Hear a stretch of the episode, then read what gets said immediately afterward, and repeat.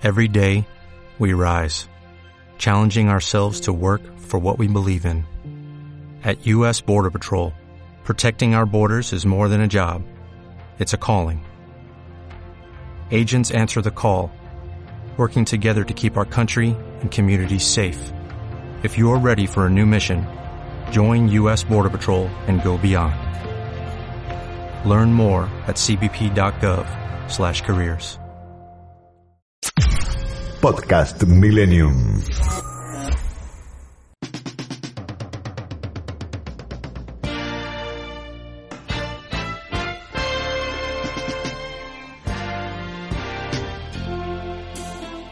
Y siendo que el resultado de anoche de las elecciones en la Argentina ya está en todos los portales de los diarios eh, europeos, nada mejor que hablar a esta hora de la mañana con el doctor Eduardo Fidanza, nuestro politicólogo y nuestro sociólogo de cabecera. Buenos días, Eduardo, ¿cómo estás? Buen día, Diego, ¿cómo estás? Muy bien. Me gustaría que nos trajes a esta hora de la mañana cómo están las cosas electoralmente en la Argentina. ¿Cuál ha sido el resultado de todo esto? ¿Qué balance podemos hacer?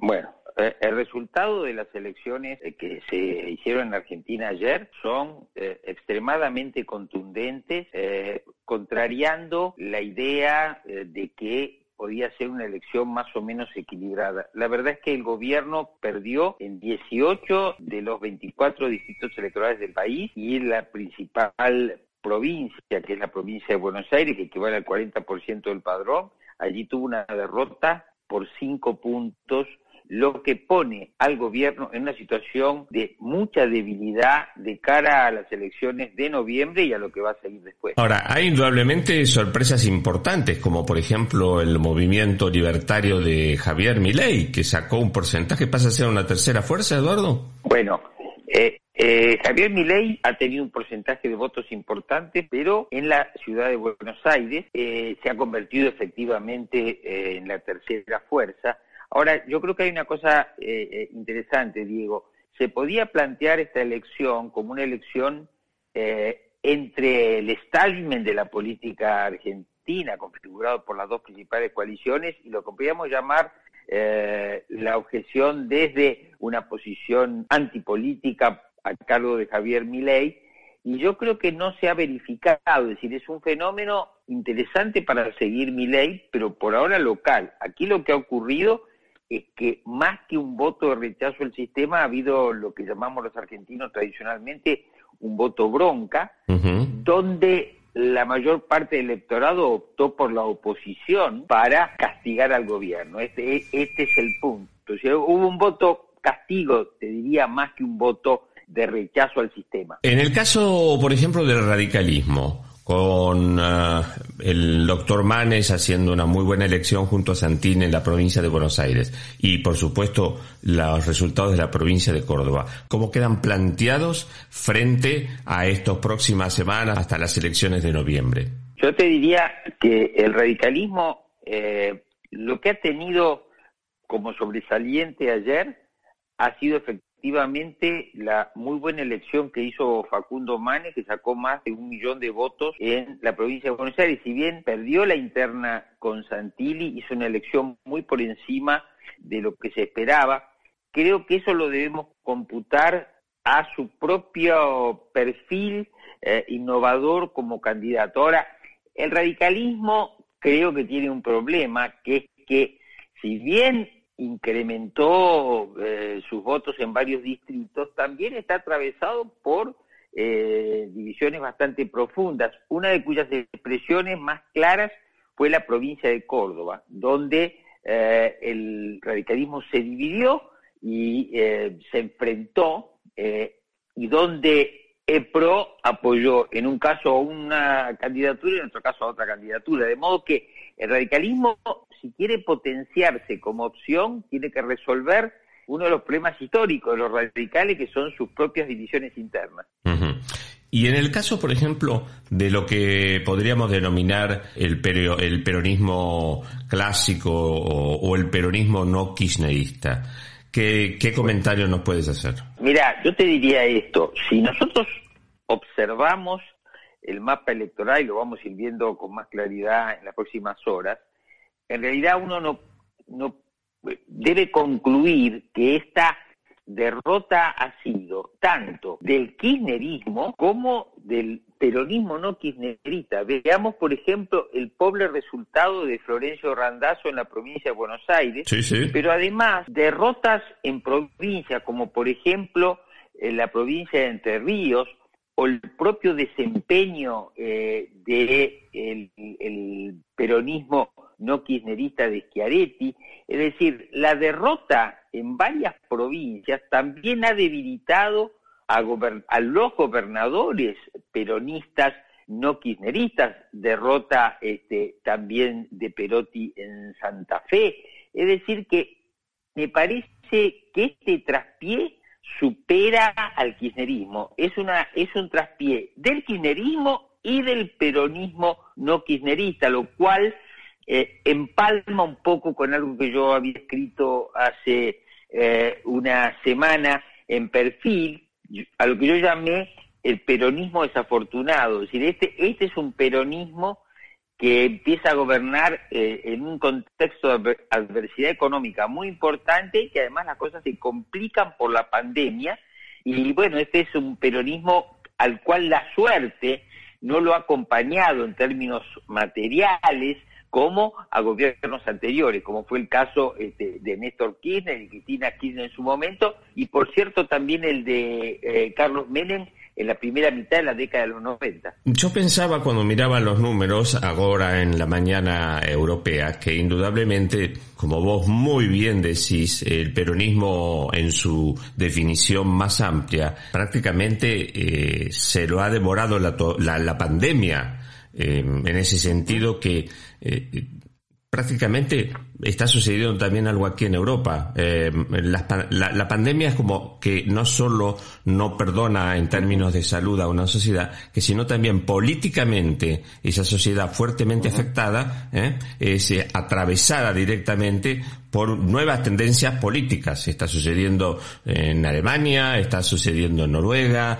está sucediendo en, en, Italia, por ejemplo. Esto, esto significa que para las elecciones de noviembre, indudablemente, ya no tiene tiempo ni el, peronismo kirchnerista como el peronismo no, no kirchnerista. No, me parece que no hay tiempo, no hay tiempo incluso material para recomponerse, ¿no? No, eh, eh, no, efectivamente, y yo te, diré algo, se abre en la Argentina, eh, para decirlo de una manera suave, un proceso muy complejo, porque el, el peronismo o el kirchnerismo que gobiernan salen muy debilitados de esta elección no se advierte, como bien decís, que pueda mejorar de aquí a noviembre. Y como veníamos analizando, la Argentina está mostrando un desempeño muy pobre eh, en la salida de la pandemia comparado con otros países de la región. Tiene prácticamente un estancamiento desde el año 2010, tiene una caída del valor del salario último lustro,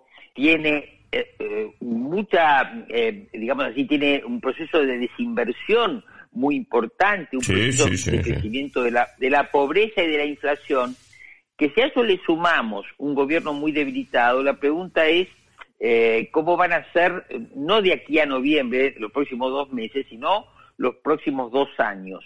Eh, y esto es un interrogante que tiene a los argentinos que inquietarnos y proyecta una expectativa de si va a haber alguna voluntad de eh, confluir en algunas este, políticas, o bien la oposición va a aprovechar para avanzar, porque acá hay otro tema que no hemos planteado, pero podemos redondear con esto.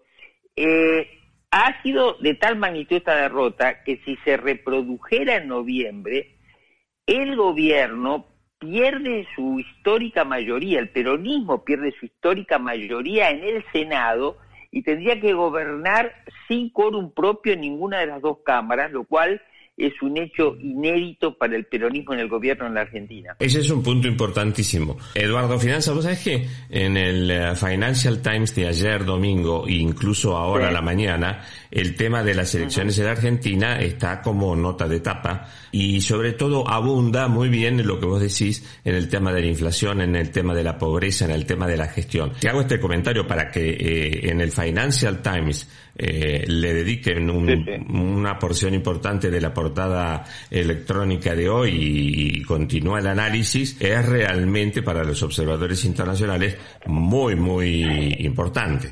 Ahora, ¿qué debemos esperar de ahora en más la reacción en cuanto a la reacción del, de Alberto Fernández, de Cristina Fernández de Kirchner? ¿Cómo ves esto, el tránsito en los próximos meses? Aquí lo, de lo que se está hablando es de la posibilidad de que haya eh, cambios de gabinete en el curso de eh, los próximos días.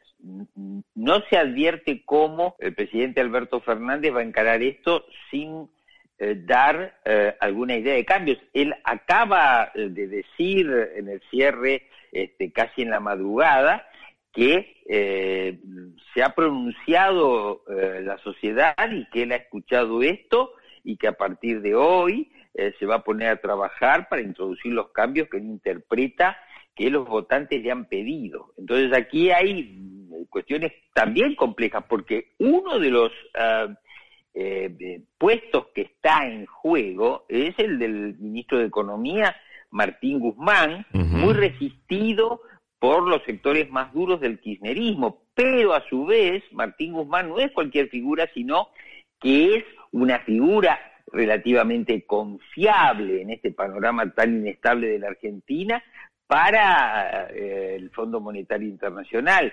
Entonces, eh, eh, imaginemos qué ocurriría si el ministro Guzmán, relativamente confiable, eh, fuera reemplazado por ah, alguna figura mediocre o no conocida, etcétera, ¿no es cierto?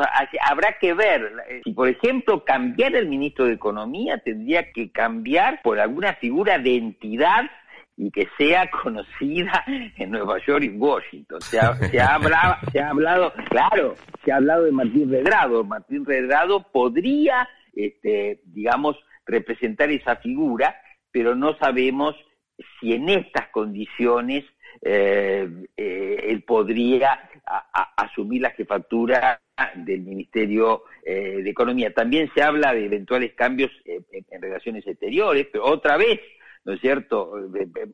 ¿Para qué tipo de orientación?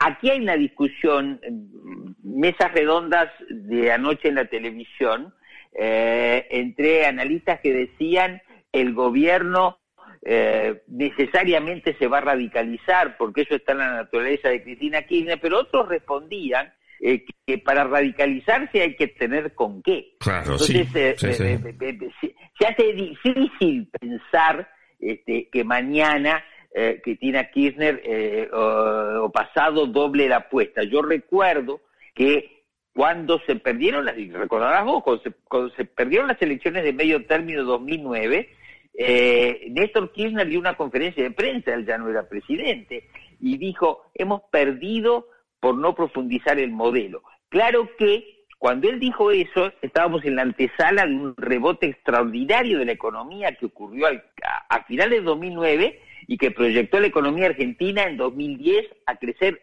más o menos 8 puntos de producto, pero no me parece que hoy estemos en condiciones, o el gobierno esté en condiciones de doblar la apuesta. A lo mejor yo me equivoco, pero si Cristina Kirchner doblara la apuesta, entonces van a, como decimos, votar los mercados. ¿Qué podemos esperar este, para hoy, mañana y pasado? Posiblemente que crezcan las acciones eh, argentinas, que el dólar esté relativamente estable y que haya una expectativa abierta.